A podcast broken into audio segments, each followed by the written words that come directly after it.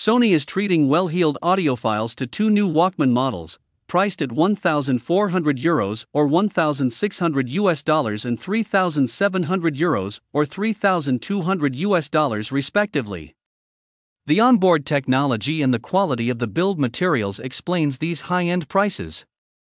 The most affordable model, the NWWM1AM2, has an extremely strong aluminum alloy chassis that's highly resistant to electrical noise and other interference, delivering high quality sound with no compromise.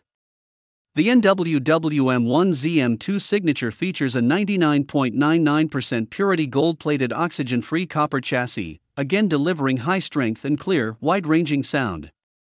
In both cases, everything has been considered to ensure faithful audio reproduction, right down to the lead free soldering.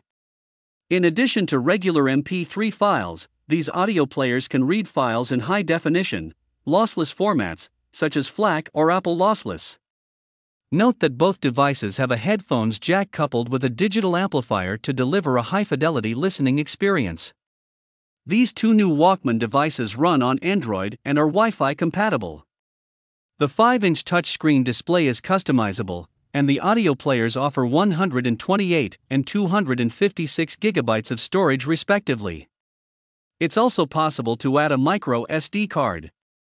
Battery life is listed at nearly 40 hours of high resolution audio playback.